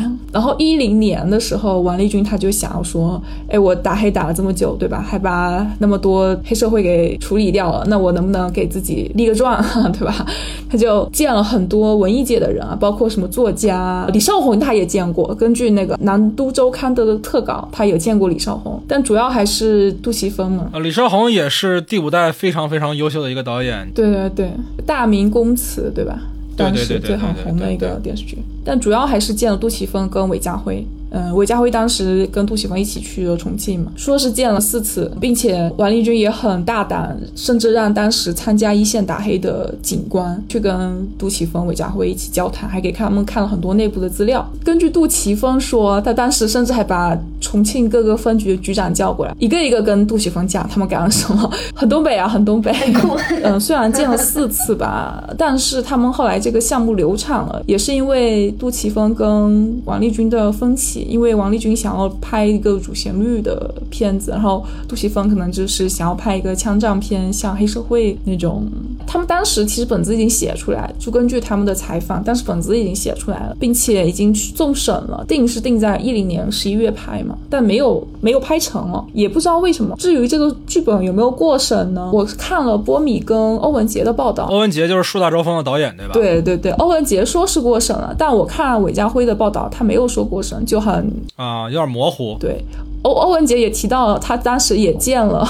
哎，这个真的是我觉得那个年代很神奇，这个材料居然能够又送回香港给欧文杰看，这个真的他们一点保密的措施都没有，就你就可以直接拿走，真的是王立军当时真的对自己打黑这个事情是非常的得意吧？我估计。眼看他起高楼，眼看他宴宾客，是吧？嗯，还有还有什么录音？就是根据欧文杰说，他们当时在那边对话拜访，什么录音也有。就是天呐，就。就是 不行，我已经想不起来一零年前后的政治气氛是什么样了。我的天，那时候有那么好吗？那么宽松吗？然后欧文杰当时跟波米采访的时候也说，幺二年王立军出事的时候，他们就傻眼了，没想到眼看他楼塌了，对，原来的东西好像也不是那么可信了。杜琪峰跟呃韦家辉他们的这个片子就流产了嘛。但是杜琪峰跟韦家辉因为在跟重庆警察交谈的过程中，他们有了新的灵感，就又写了一个本子，然后这个本子。就是独占的本子，那去天津拍了，对吧？嗯，对。然后好巧不巧，这个独占的 主演是孙红雷。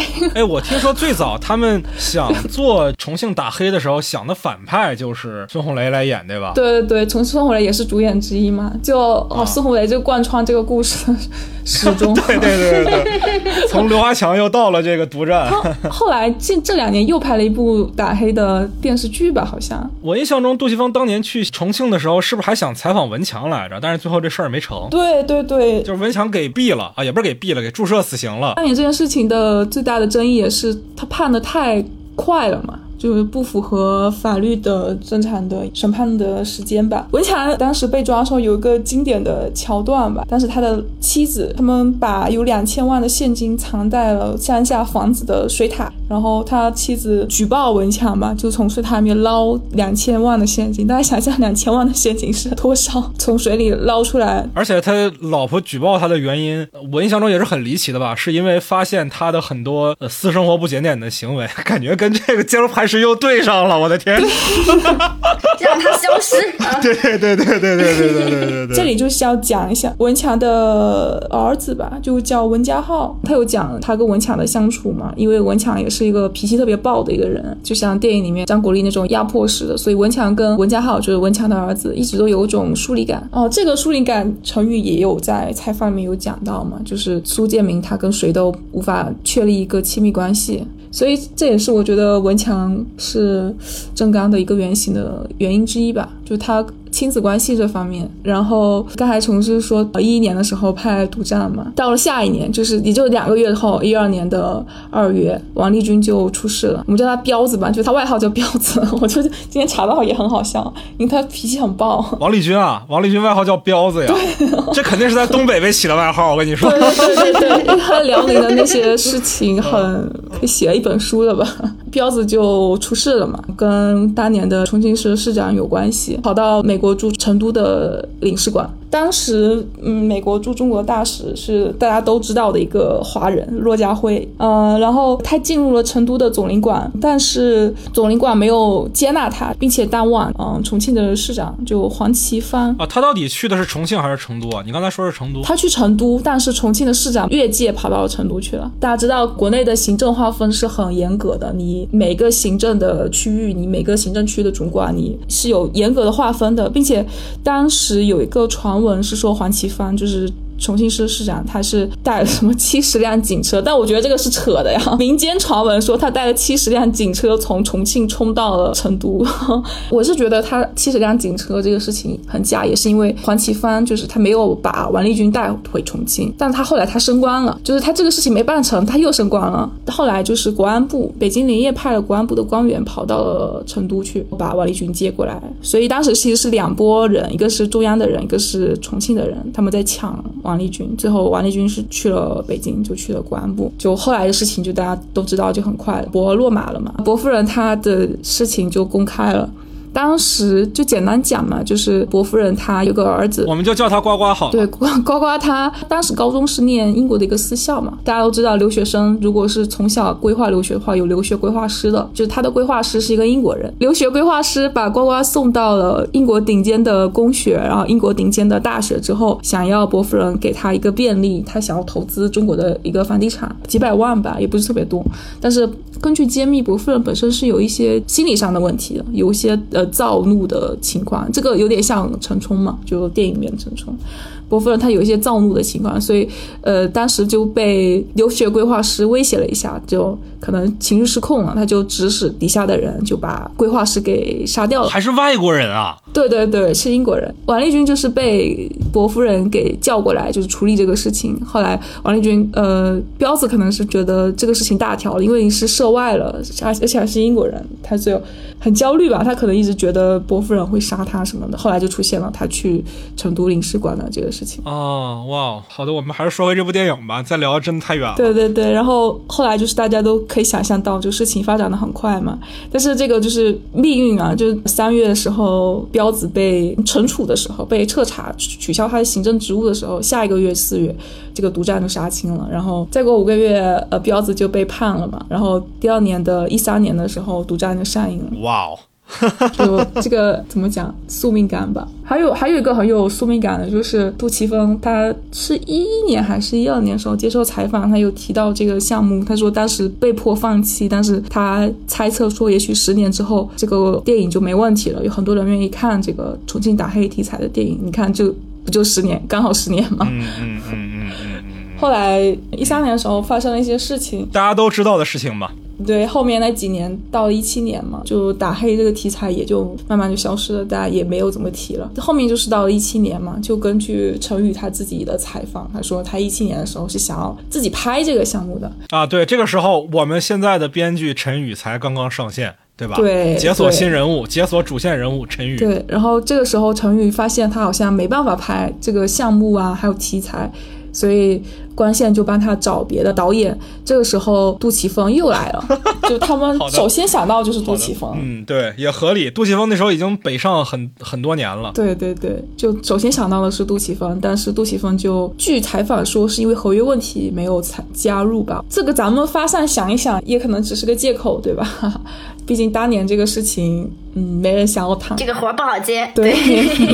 而且说实在的，杜琪峰的北上相比于后来的很多人来讲，其实。不算顺利，他是先行者，但是算是走的比较艰难的一个人。对对对，特别是他后面几年的想法，对吧？尤其是我们联想到他去年在威尼斯说的那些话，是吧？对吧？对吧？对，就他肯定不可能接这个东西嘛。是是是是是，他又不是邱礼涛。对啊对啊。那后来就是说杜琪峰不行嘛，然后姜文听说有这个东西，然后就拉着陈宇去聊聊聊聊。但是姜文跟陈宇对于类型片的想法可能不太一样。吧，毕竟成宇说他想写这个剧本的时候是想要按照韩国类型片的一个以社会为题材的一个想法来写的，但是姜文就问什么是类型片，这真的成宇这个复述也是很很好笑，反正就什么是惊奇啊？对，姜文也是很有画面感啊，这个什么是类型片？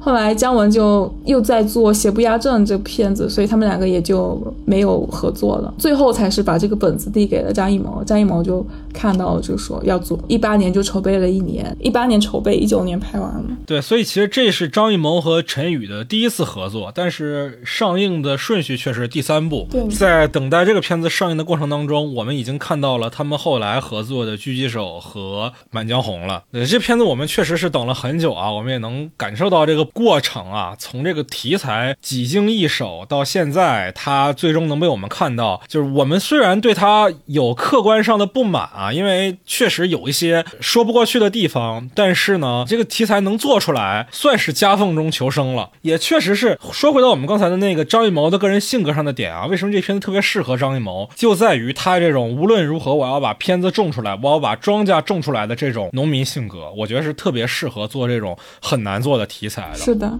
包括他跟审核打交道的经验嘛，这个片子也就只有他能拍吧。我个人感觉张艺谋到了后期，特别是这两年，他对于审核的看法也是有一些转变吧。因为二一年的时候，他首次带坚如磐石的剧组去走上一届红毯的时候，就有委婉的表示说，希望这个电影能够早点上。好像以前没做过类似的事吧。哪怕是一秒钟被剪掉，嗯，其实如果我们整理一下啊，就张艺谋真正的彻底的市场化，我认为啊，应该是《悬崖之上》，因为那片子是张艺谋第一部过十亿的片子。他之前的很多次市场化，哪怕我们讲到大片时代的那几部，比如说《英雄》也好，《长城》。长城不太一样，因为长城是 Netflix 主投的嘛，他那其实是想走国际市场的。再早一点，你像英雄、像黄金甲这些片子，它都还是有很多的个人表达、个人追求的，对吧？你像英雄，其实它算是有一些议政色彩的，而且它的形式采用的是一个罗生门的形式嘛，它都是比较反常规类型片的一个操作的。黄金甲是一个纯粹的政治恐怖片，这个我们也能看出来，对吧？我虽然不喜欢黄金甲这个片子，但是它有一个镜头我印象非常深，很很久很久，就是那个周杰伦。伦的带着那些小兵起义的时候，他们都被杀光了，地上都是血的时候，周润发一抬手，出来一帮太监，把那个地拿水一冲，摆上菊花，像什么事儿都没发生一样，大家一块儿吃家宴。对对对。哦，那个画面，我觉得那东西绝对不是一个类型片里该有的。张艺谋那个时候还是很有个人的东西在的。张艺谋对上面嘛，光外有光，对对光外光，他肯定这个想法从早期的电影到最近这两部，大家都能看出来，他有一个看法的变化吧。对对。对，很明显嘛。如果我们说他一个特别明显的市场化的趋势，可能是从三枪那个时代开始，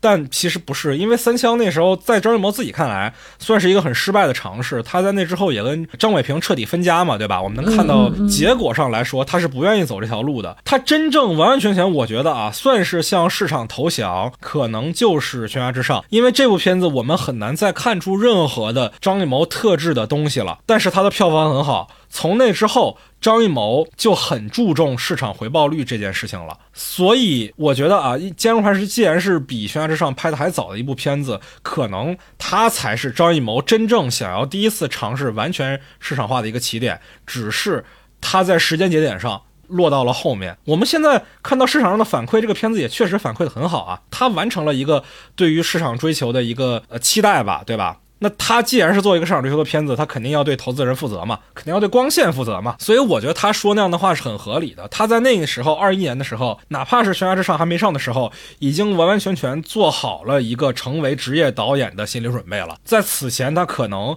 还是稍微有一点那样或者这样的心态。但也许是一秒钟彻底的这种挣扎，让他走上了另外一条路，这也很让人痛苦啊！就是你不知道张艺谋会不会有一天还真的再做一个像一秒钟一样的作品，你不知道，因为他每次想做个人表达的时候都没啥好下场。实话实说，你这么讲就让我想到一秒钟里面放映的幕布不是被烧了吗？哇，那个那个镜头真的是在电影院看的时候那个震撼感。觉得那个好像就是张艺谋他个人内心的一个明显的表达吧，就是你看，在他童年最美好的时候，他的电影的幕布被烧掉了。哦，这个真的是，哎，幕布有烧掉吗？这个我我没印象啊，因为我印象最深，胶片藏在了沙子里。啊，对对对对对，就是他在那个幕布的背后嘛。那啊，那胶片是因为不转了嘛，所以过热了就化掉了。对对对，然后然后那个幕布不是一个纯白的画面，突然有个黑黑色的影子射上去，哇！那个镜头真的是，如果要剪一个张艺谋混剪的话，这个这个镜头绝对要要放进去。嗯嗯嗯，我记得当年一秒钟不是先进的柏林，然后又退赛嘛？退赛的传闻之一啊，是送柏林的版本不是龙标版，然后这个事儿让上面知道了，上面大为火光。那张艺谋当然不得不做这样一个决定嘛，就是得回来啊，那就只能说算了。但是柏林那年的官方的宣传片里是剪了几个一秒钟的镜头的，有那么几个就是张译被扭送的那个画面，哦，那个真是太让人心碎了。我们都知道那个张艺谋他还在，只是在我们当下看到的这些片子里，我们感觉不到他了。哎呀，好难过啊！天啊！哎，不过我个人觉得他还是在《坚如磐石》里面有一些个人的。表达在里面的，那肯定还是有，而且我相信在原版里面肯定更多，只是我们看到的毕竟是一版残卷嘛，对吧？哎，但是这个片子我觉得还有一个点是很让我意外的一个点，我不是去看这片子首映吗？现在大家也知道啊，首映的时候会预埋观众来提问嘛。我有朋友恰巧就是那场首映的预埋观众，他被预埋的问题，甚至是光线那边要求他问的问题，就是跟郑刚这个角色本来的身份相关的问题。然后张国立在现场就说了这个问题我不方便回答，而且这段视频后来是在网上能找到的。就这个事儿让我觉得特别奇怪，变成了他的一个宣发手段是吗？对，就是好像这个片子我们所有人都知道他遭遇了什么，就不单是我们影迷啊，普通观众都知道。而且你看这个片子抖音什么的，我们经常能看到一些 cut 里面幕后里面张国立是穿着。警服的，对，这个就真的是很明确的一个信号，就是他好像巴不得普通观众知道我这个片子被动过刀子这个事儿。我觉得一方面啊，算是一种卖惨营销吧，我不是很介意这种卖惨营销，但是它确实是一种内容之外的营销方式。就是我觉得营销一个电影，营销内容之外的内容都是一种取巧，但是好像也没有什么办法，因为它确实遭遇了一些东西。可是呢，它背后透露出来的信号是一种与虎谋皮的信号，它这明显是在把锅往老虎、往大象身上甩啊！我不好说，我总感觉挺危险的，也有可能是我的政治觉悟没到。啊，也许人家在那个位置上，人家明白怎么去玩弄这个尺度。哦，我是自己作为一个观众也好，作为一个看中国电影这么多年也见过不少事儿的影迷来说也好，我都觉得不太敢想象，觉得挺兴风作浪的，大胆的。对对对，真的挺大胆的，这个是真的很大胆啊！因为你知道，我敢做这期节目。其实也有一些这个原因，就是网上太多人说这个内部版的事儿了，很多大 V 都在说，就给我的感觉是这个事儿是可以说的。以往我可能我还会犹豫一下，所有人都知道存在一个原版，哇，我觉得这个点真要当中国的扎克施奈德吗？但是上面可不是华纳这么好被戏弄的人啊！我的天，士农工商啊，你的第一个可是士啊，是吧？那华纳最多是个商，扎克施奈德可以周旋一下，你怎么能跟士斗呢？我们讲。士农工商，好歹这是前面四个。真要说搞创作这些人，你要放到《霸王别姬》的语境里，那我们都是下九流，下九流，对吧？责任就很明确，这些人是啊，是啊，是啊，是啊，谁瞧不起谁呢？是不是？对，我我觉得还是挺危险的，我不知道。张艺谋怎么想的？我也不知道光线是怎么想的。对，银佐怎么看这个事儿呢？你可能内部消息会多一点啊，我不知道。我其实这方面的内部消息也没太有，但是我只是知道说，呃，他确实也是有中间有很多版，也是不停的在给光线那边就是输出，然后给他们看，然后寻求意见，然后，但其实可能我更多听到的一些场外信息就是置换嘛，国师去当冬奥会的导演，当然也只能是他来。来当嘛，然后或者是其他，我有听到一些导演那边的制作人员的一些，比如说今年的安排啊，明年的一些计划什么的，也会有说跟国家项目相关的，用用这个来置换。也许这个是他用来跟不管是审查或者是这几年的一些交换的条件。我我猜测，我也不敢就是说全。说嘛，嗯，因为当年我做一秒钟节目的时候，我聊过这个事儿；我做八百节目的时候也聊过这个事儿。就是国内确实有很多导演存在着必须要纳投名状的这个情况。比如说我们刚才有提到说，管虎拍了《金刚川》这事儿一定下来，八百马上就给上了，而且是在疫情刚解封的档口打头炮的，就是八百，生砍下来三十多亿票房。我们没讲过宁浩嘛？宁浩当年无人区七八年过不了审的时候，他马上做了《黄金大劫案》，一个抗日题材的作品。以前我们可没听说过宁浩去做年代戏啊，尤其还是这么主旋律的一个题材。在之后，宁浩还做什么《我和我的》系列，对吧？啊，张艺谋也做《我和我的》系列，对吧？然后再包括你像《悬崖之上》主旋律，你像《坚如磐石》，我一开始也以为是主旋律啊，我一开始真以为是主旋律。然后再包括这个狙击手、满江红，也有人说是主旋律啊，这咱不不好说啊。我我是不认为宋朝题材这个片子也能算主旋律啊，但是我是觉得你像悬崖之上、狙击手，这肯定都是资源置换出来的兑换一秒钟的结果。我只是没想到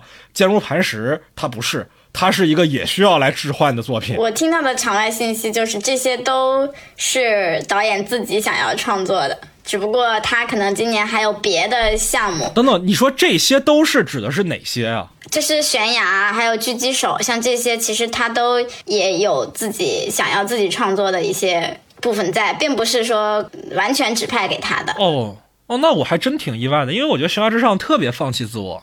不是今年还有一部他的什么英雄联盟电视剧，然后我听说他还有一部什么国家的是豫剧还是越剧的一个国家指派的电视剧，就传统文化作品呗。对对对，啊。原来那些都是他自己想拍，但我觉得也不一定啊。这个事儿，这个事儿，我又想到一个我自己的说辞啊，就是我今年做过一期节目，讲的是《长安三万里》这个片子，他拿的批文是特字批文，我印象中是特字批文啊，还是重字，我不太确定啊。就反正是一个很重要的一个批文，就是它是重点项目，根红苗正的主旋律。但是呢，就我自己在看片的过程当中，我是没有这种感觉的。尤其它是一个动画片嘛，我们很难相信动画片拿到一个这样的批文。所以我当时跟我的嘉宾的推测是，追光想做这样的题材，然后正好对上了上面的风口。我觉得张艺谋不管是拍悬崖也好，拍狙击手也好，他也有可能是创作者有一定自发的成分。但是又恰巧对上了某一种政治风向，所以算是一拍即合。因为这两个片子没看到有遭遇什么样的波折，很快拍完就上了，对吧？也有波折，它中间送审也还蛮波折的，也剪掉了很多血腥的画面。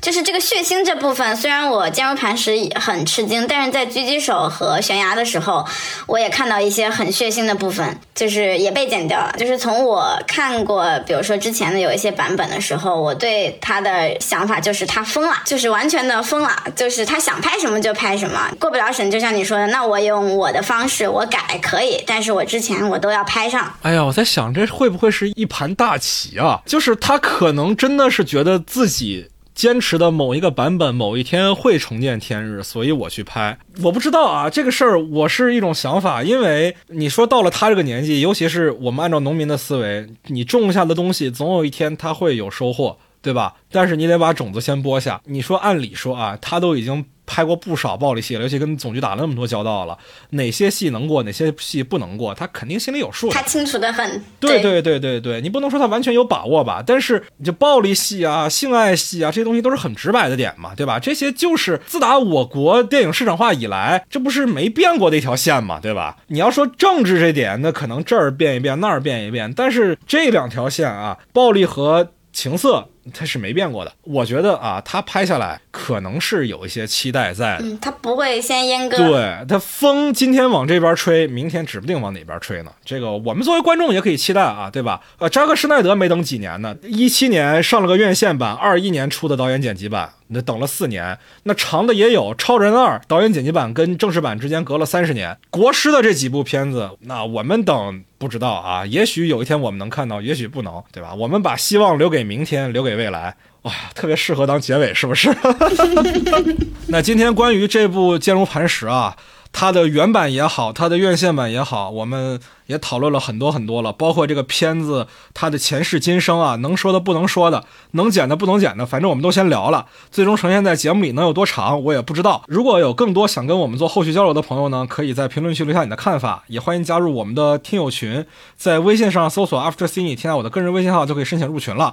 我们在群里能说更多不能说的事儿啊，也欢迎大家关注我们的官方微博散场通的 After c i n e 那最重要的呢是希望大家可以订阅我台，也感谢每一位听到这里的朋友啊，也。感感谢小虎和银佐啊，今天陪我聊了这么多。当然，还是要说，我不知道能在节目里呈现多少。我们目前为止是聊了两个半小时，最终成片多长，那大家就看节目时长吧。希望有一天我们不用再去讨论所谓的原版和院线版的差异。希望我们最终都能看到电影本来的样子。希望电影不存在所谓的原版。希望我们看到的院线版。就是原版。那今天我们。就聊到这儿吧，我们下期再见，朋友们，拜拜，拜拜，拜拜。关掉长夜里的灯，卸下自己的分身，站在镜子前的我，笑的是假还是真？继续爬天的高塔，无尽美梦也将会崩塌。忘记了怎么回家，要不就等一等吧，明天的朝阳等